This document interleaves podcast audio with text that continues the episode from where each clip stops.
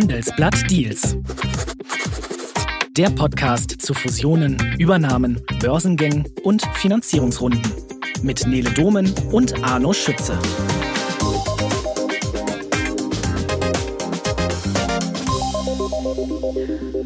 Hallo und herzlich willkommen zur ersten Folge von Deals, dem M&A-Podcast des Handelsblatts. Schön, dass Sie dabei sind. Mein Name ist Nele Dumen, ich bin Redakteurin und freue mich sehr auf unser neues Podcast-Format. Hier soll es um die Deals gehen, die die Wirtschaftswelt gerade bewegen, welche Unternehmen sich annähern und welche Wendungen Wirtschaftsinteressierte im Blick behalten sollten. Und heute wollen wir uns dem Chemie- und Pharmakonzern Bayer zuwenden, der in den vergangenen Wochen ins Visier aktivistischer Investoren geraten ist. Das mache ich aber nicht allein, sondern zusammen mit meinem Kollegen Arno Schütze, der hier mit mir im Studio steht und sich beim Handelsblatt um alles kümmert, was mit Corporate Finance zu tun hat. Hi Arno, grüß dich. Hallo Nele, schön in Düsseldorf zu sein. Ja, sonst ja immer in Frankfurt, heute mal hier. Arno, zu Beginn vielleicht erstmal eine etwas ja, persönliche Frage. Was ist denn so einer der großen Deals, die dir persönlich so sehr in Erinnerung geblieben sind aus der jüngeren Vergangenheit? Das ist die Fusion von Thomson und Reuters äh, zu Thomson Reuters im Jahre 2008. Äh, ich muss dazu sagen, ich war, bevor ich vor anderthalb Jahren zum Handelsblatt gekommen bin, 15 Jahre bei Reuters mhm. angestellt mhm. und habe das also aus der Mitarbeiterperspektive da gut kennengelernt. Ähm, das war eine sehr interessante Reise, angefangen von den großen Visionen, dass diese beiden Firmen jetzt zusammengehen würden und was dann alles Tolles rauskommen sollte. Naja, über die Zeit hat sich das dann doch ein bisschen anders dargestellt. Thomson Reuters war dann nicht nur ein großes Beispiel für eine, eine Mega-Fusion, sondern eben auch für einen folgenden sogenannten Demerger, wo ein großer Teilbereich der Firma abgespalten und verkauft wurde an Private Equity und später dann an die London Stock Exchange. Der ganze Datenbereich, der Refinitiv heißt. Und ähm, naja, für die Beschäftigten war es auch so ein bisschen eine Reise. Am Anfang so eine sehr hoffnungsvolle Geschichte. Und am Ende war es aus meiner Sicht so, dass diese Probleme, die dieser Merger und Demerger hervorgebracht haben, ähm, ja, viele Bereiche der Arbeit jetzt nicht unbedingt, oder meine Arbeit nicht unbedingt gefördert haben. Mhm. Und am Ende war das sogar der Grund, warum ich die Firma verlassen habe. Okay. Ist das dann auch ähm, der Punkt gewesen, ab dem du dich journalistisch stärker mit MA-Themen beschäftigt hast, oder war das vorher schon dein Fachgebiet?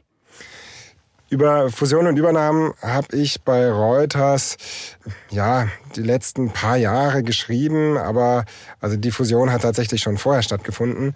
Ich hatte natürlich thematisch immer wieder äh, mit Fusionen und Übernahmen zu tun. Ich war eine Zeit lang für Reuters Korrespondent in Hannover und hatte die Porsche, Übernahme durch Volkswagen damals äh, als Thema und auch die äh, Conti-Übernahme durch Scheffler. Später war ich dann im Bankenteam in Frankfurt und habe dort anfangs immer mal wieder M&A-Themen gemacht und am Schluss ausschließlich. Okay, das sind auf jeden Fall Beweise genug, dass du der richtige Experte für diesen Podcast bist. Also schön, dass du dabei bist. Heute sprechen wir über eine ja, explosive Kraft im Investmentgeschäft, aktivistische Investoren. Die kaufen sich ja meist mit verhältnismäßig kleinen Börsenanteilen in ein Unternehmen ein, bringen dann aber mit ihrer Strategie auch die ganz Großen in Bedrängnis, ihre Forderungen umzusetzen. Und genau das zeigt sich jetzt aktuell am Beispiel von Bayer. Der Pharma- und Agrochemieriese hat vor kurzem und damit auch viel früher als erwartet einen Chefwechsel an der Spitze des Unternehmens verkündet. Und das hat nicht zuletzt mit dem Druck zu tun, den die verhältnismäßig kleinen Anteilseigner Bluebell Capital, Elliott und Inclusive Capital seit kurzem ausüben. Wie das funktioniert, das wollen wir uns heute mal genauer ansehen, aber dafür fangen wir erstmal ganz von vorne an. Arno, 2023 ist er noch nicht alt und schon jetzt war es für Bayer ein turbulentes Jahr. Nicht erst seit der überraschenden Nachricht, dass Werner Baumann im Juni vorzeitig von Bill Anderson als CEO abgelöst wird. Schon vorher hat der Konzern in diesem Jahr viele Schlagzeilen gemacht. Könntest du uns das noch einmal zeitlich auseinanderziehen, was genau da passiert ist? Im Januar ist bekannt geworden, dass äh, Inclusive Capital und Blue Bay Capital, zwei aktivistische Investoren, eingestiegen sind bei Bayer und ähm, vorher war schon bekannt, dass Elliott auch äh, mit einem kleinen Anteil investiert ist. Und die äh, Aktivisten gehen ja meistens so vor, dass sie lautstark irgendwelche Forderungen stellen. Meistens nachdem sie erst mit dem Management gesprochen haben und äh, ihre Sachen dem Management vorgetragen haben. Und wenn das dann nicht ad hoc fruchtet, dann gehen sie eben an die Öffentlichkeit. Und im Fall von Bayer haben dann diese Aktivisten gefordert, dass äh, der Vorstandsvorsitzende abgelöst werden soll. Auch der Aufsichtsratsvorsitzende Winkeljohann soll gehen, nach ihrer Meinung. Und sie äh, fordern die äh, Zerteilung des Konzerns in seine Einzelbereiche, mhm. hoffen darauf, dass der Aktienkurs dann steigt und sie mit Gewinnen aussteigen können. Die haben Berechnungen gemacht, denen zufolge die Bayer-Aktie um 70 bis 80 Prozent steigen könnte, wenn so eine Zerschlagung tatsächlich kommt. In Folge haben sich dann auch sogenannte Long-Only-Investoren, also langfristig orientierte Investoren, wie zum Beispiel Union oder Deka, also die die Fondseinlagen von den Raiffeisenbanken und, äh, äh, Sparkassen verwalten, Sparkassenkunden verwalten, äh, haben sich zu Wort gemeldet und äh, zwischen den Zeilen äh, doch darauf hingewiesen, dass sie einige dieser Forderungen der Aktivisten auch unterstützen würden. Nach einer kurzen Unterbrechung geht es gleich weiter. Bleiben Sie dran. Unsicherheiten, Volatilität und angespannte Marktumfelder prägten 2022. Doch auch wenn die Lage in diesem Jahr weiterhin angespannt bleibt, sie bietet auch Chancen, weiß Erik Humitsch, Mitglied der Geschäftsführung und Leiter Deal Advisory bei PwC Deutschland. Strategische Fusionen und Übernahmen sind ein wichtiges Instrument, um Handlungsfähigkeit zu erhalten und nachhaltig zu wachsen. Welche das sind, erfahren Sie nach dem Podcast. Bleiben Sie dran. Und das ist so ein bisschen die Strategie, sich trotz der wirklich ja eigentlich kleinen äh, Beteiligung einfach Verbündete zu suchen, die dann die Forderungen gemeinsam umsetzen, selbst wenn äh, die beiden gerade genannten das auch nicht allzu laut gefordert haben. Das ist korrekt. Die Aktivisten versuchen bei den langfristig orientierten Investoren Verbündete zu finden und dann im Konzert eben dem Management zu vermitteln, dass sie doch bitte äh, Sachen verändern sollten. Die Long-Only-Investoren sind sogar manchmal gar nicht äh, so traurig drum, wenn da mhm. Aktivisten kommen und irgendwas anstoßen. Äh, Forderungen, die sie vielleicht selber auch hätten, sich aber äh, nicht trauen, in dieser Vehemenz zu stellen. Mhm, mhm. Und ob es da vorab schon Gespräche gegeben haben könnte oder nicht, das fällt dann wahrscheinlich in den Bereich der nebulösen Spekulation. Gehen wir nochmal auf die Forderungen der Aktivisten ein. Mit der frühzeitigen Neubesetzung des CEO-Postens durch einen extern hat sich ja schon mal ein zentrales Ziel der Aktivisten erfüllt. Und die Forderung nach der Aufspaltung des Konzerns, die ist ja auch schon in der Welt. Welche Forderungen haben die Aktivisten denn noch? Aktivisten wird manchmal nachgesagt, sie sind ein One-Trick-Pony, also ein, ein Pony, was eigentlich nur einen einzigen Trick hat. Und das ist quasi eine Aufspaltung des Unternehmens. Mhm. In diesem Fall ist es äh, auch wieder so, die fordern die Zerteilung des Konzerns in den Agrochemie-Teil und den Pharma-Teil und dass sie den Consumer Health-Teil, also rezeptfreie äh, Medikamente-Teil, ähm, verkaufen. Aktivisten sind heute eigentlich kein One-Trick-Pony mehr. Ähm, die haben eine ganze Reihe anderer Forderungen, die sie auch ähm, häufig äh, laut stellen. Ähm, aber diese. Aufspaltung und der Abverkauf von Teilen des Unternehmens ist, ist doch ein sehr wiederkehrendes Motiv. Mhm. Wann ist denn diese im Ursprung eher ja, nordamerikanische Praktik der aktivistischen Investoren in Europa angekommen und wie wird sie hier das MA-Geschäft verändern? Aktivistische Kampagnen sind eigentlich, wenn man wirklich in die Geschichte schaut, äh, gar kein Phänomen der Neuzeit. Also wenn man bei Wikipedia nachliest, kann man sehen, dass die niederländische Ostindien-Kompanie 1602 gegründet schon äh, ein Ziel aktivistischer Kampagnen war. Damals hat ein Großaktionär ähm, dann über Probleme im Bereich Corporate Governance geklagt. Im Übrigens genau so ein Thema, was auch heute noch die Aktivisten äh, zentral äh, immer bemängeln. Tatsächlich ist diese Praxis, dass aktivistische Investoren eben sich kleine Anteile kaufen und dann äh, lautstark Forderungen äh, stellen und durchsetzen, ein relativ junges Phänomen. Über die letzten 10, 15 Jahre äh, sind da vermehrt Fälle aufgetreten in Deutschland, was der ein oder andere vielleicht noch im, Hinterkopf hat. Wir haben Sivien, die sind eingestiegen bei ThyssenKrupp und haben da äh, auf Veränderungen gedrungen und auch bei Billfinger haben sich dann allerdings in beiden Fällen eher mit Verlust verabschiedet. Andere große bekannte Fälle sind zum Beispiel Elliott, die damals bei der Fusion mit McKesson eingestiegen sind und dann sogenannte Merger Arbitrage betrieben haben. Also sind eingestiegen, haben, haben Forderungen gestellt, haben letztlich einen höheren Preis gekriegt und waren dann wieder weg. Und wir hatten Active Ownership bei Stada, die da ganz Ähnliches gemacht haben, auch in so einer M&A-Situation.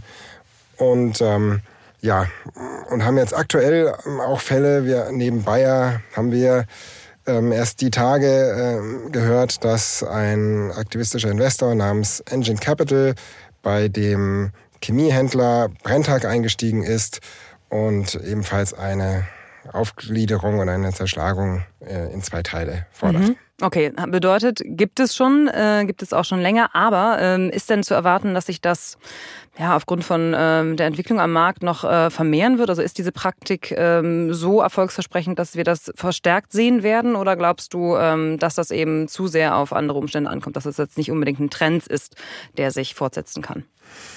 Die Aktivisten haben so ein bisschen äh, Corona-Ferien gemacht, sage ich mal. Mhm. Also in mhm. der Pandemie war relativ wenig von denen zu sehen und jetzt sind sie relativ lautstark zurückgekommen. Und wenn man die großen Investmentbanken fragt, dann erwarten die alle ein, ein sehr starkes äh, Aktivistenjahr 2023. Ja, viele neue Kampagnen und ähm, Genau, und ähm, ich war, als vorher schon kurz erwähnt, also während es ursprünglich vor allem immer um die äh, Aufteilung eines Unternehmens ging, geht es jetzt auch manchmal um ganz andere Themen. Es gibt zum Beispiel Teamviewer, äh, das mhm. kennen manche, weil das quasi so Computerfernwartung oder, oder Problembehebung mhm. im Büro äh, äh, anbietet. Und die haben äh, teure Sponsoring-Verträge, zum Beispiel bei Manchester United. Und da ist jetzt ein Aktivist eingestiegen, Petrus Advisors, und hat gefordert, dass sie aufhören mit diesem äh, teuren Sport Sponsoring mhm. und ähm, sind tatsächlich damit erfolgreich gewesen. Okay. Ähm, ist ein gutes Beispiel, Teamviewer. Ähm, kannst du eingrenzen, welche Unternehmen besonders häufig in den Blick aktivistischer Investoren geraten? Gibt es da irgendeinen Typus, den man benennen könnte? Generell gesagt, je komplizierter und konglomeratähnlicher ein, ein äh, Unternehmen aufgestellt ist, desto eher wird es äh, Ziel einer äh, Aktivistenkampagne. Und auch wenn so die Governance-Strukturen, also die Unternehmensführungsstrukturen irgendwie so ein bisschen komisch und nicht ganz geradeaus sind, dann sieht man auch gern mhm. Aktivisten. Okay, kommen wir noch mal kurz zurück zu Bayern. Der wohl bekannteste Deal des Konzerns ist 2018 über die Bühne gegangen. Da hat Bayer für 63 Milliarden US-Dollar den Agrarchemiekonzern Monsanto gekauft. Seitdem wird ja öffentlich sehr leidenschaftlich über diese Entscheidung diskutiert und die Glyphosat-Klagen in den USA sind rechtlich und finanziell eine große Belastung für den Konzern, keine Frage. Das Thema ist aber so groß, dass man fast nichts anderes mehr im Bayer-Kontext wahrnimmt. Abseits davon, welche M&A-Deals hat Bayer denn seit 2018 noch gemacht und was wird in Zukunft erwartet? Was hat Bayer noch gemacht? Die haben erstmal ein paar Teile ähm, abverkauft, ähm, unter anderem auch um diese große Kaufsumme ähm, ein Stück weit zu, zu refinanzieren. Da ist zum Beispiel zu nennen der Verkauf des Geschäftsbereichs Tiergesundheit an den äh, Wettbewerber Elanco für knapp 8 Milliarden. Da ist der Verkauf des Chemieparks Corenta an Investoren und Macquarie für dreieinhalb Milliarden. Bayer hat aber dann äh, gleichzeitig auch wieder angefangen, sich im Bereich Pharma umzuschauen nach Zukaufmöglichkeiten und hat ähm, zum Beispiel Asklepios Biopharmaceutical gekauft oder Vivian Therapeutics. Zum einen Zell- und Gentherapie, zum anderen Onkologie und Immunologie äh, Firmen, das sind so die Bereiche, die im Pharmabereich als erfolgversprechend und potenziell sehr profitabel gelten. Man muss allerdings dazu sagen, dass diese Käufe jetzt im Vergleich äh, zu den Unternehmenskäufen von den ganz großen Pharmakonzernen von Roche, Novartis, Sanofi, Pfizer und so doch eher kleinerer Natur waren. Ähm, und Genau, was natürlich auch damit zusammenhängt, dass Bayer angesichts dieser riesen Monsanto-Übernahme nicht die liquiden mhm. Mittel hat für große Pharma-Zukäufe. Mhm. Consumer Health, wir haben gerade schon gesprochen, also rezeptfreie Medikamente ist ja eine der Sparten, die als heißer Abspaltungskandidat für Bayer gehandelt werden, sollte die neue Führung tatsächlich eine Aufspaltung des Konzerns vorantreiben. Ist denn jetzt ein guter Zeitpunkt, einen Geschäftsbereich wie Consumer Health zu verkaufen? Also gibt es genügend Interessenten und gibt es vor allen Dingen genügend Kapital dafür? Weil mit Produkten wie jetzt Aspirin im Portfolio wird das ja sicher kein Schnäppchen. Ja, Schnäppchen ist natürlich immer ähm, relativ. Wie teuer könnte das Ganze werden?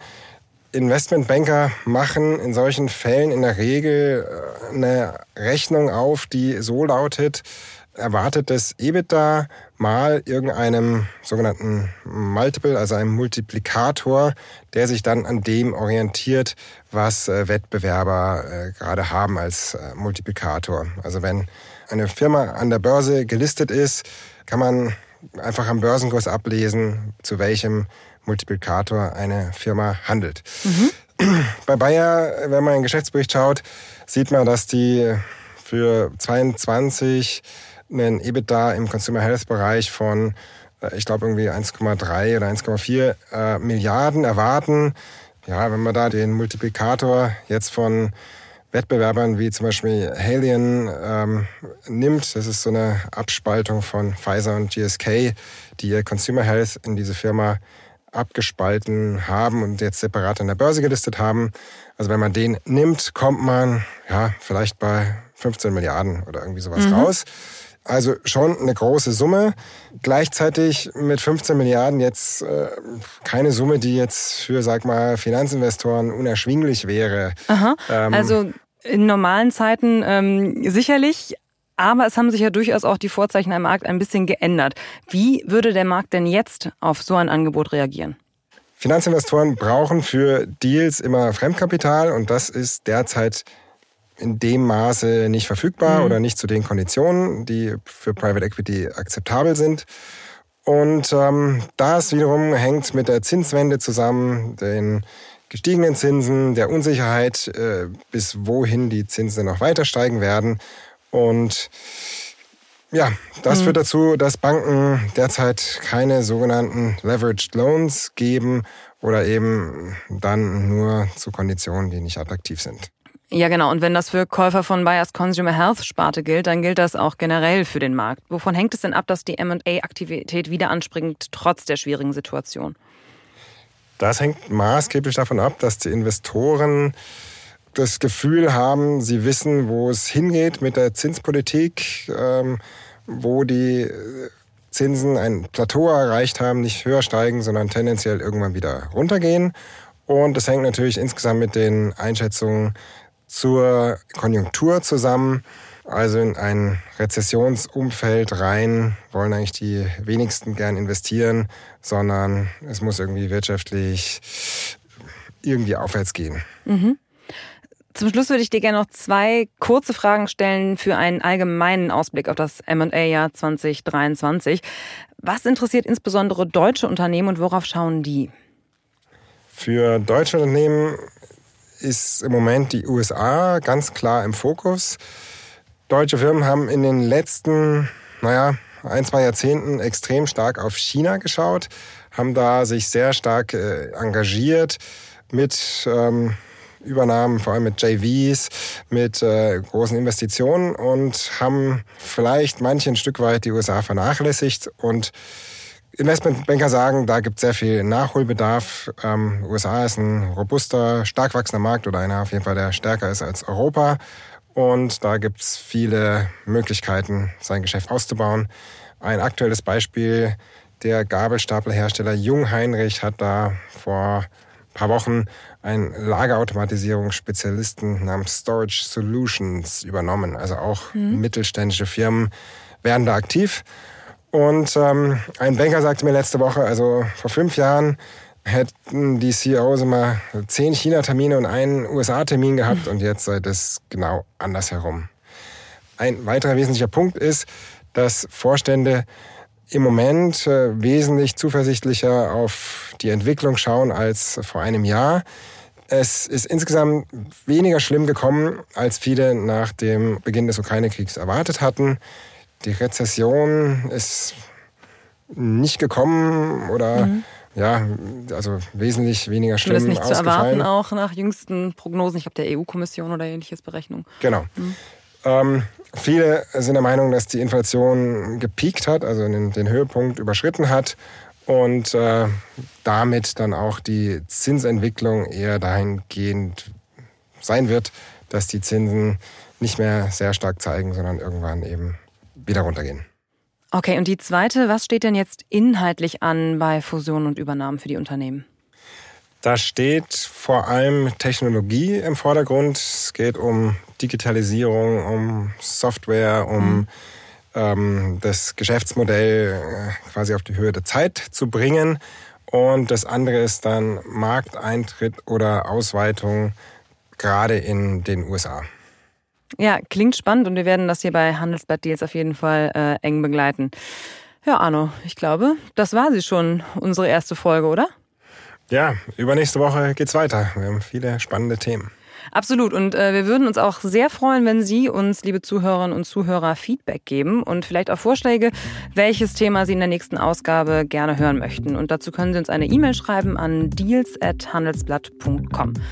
Ja, dann würde ich sagen, vielen Dank auch an Alexander Voss äh, für die Produktion und äh, bis zum nächsten Mal. Danke. Tschüss.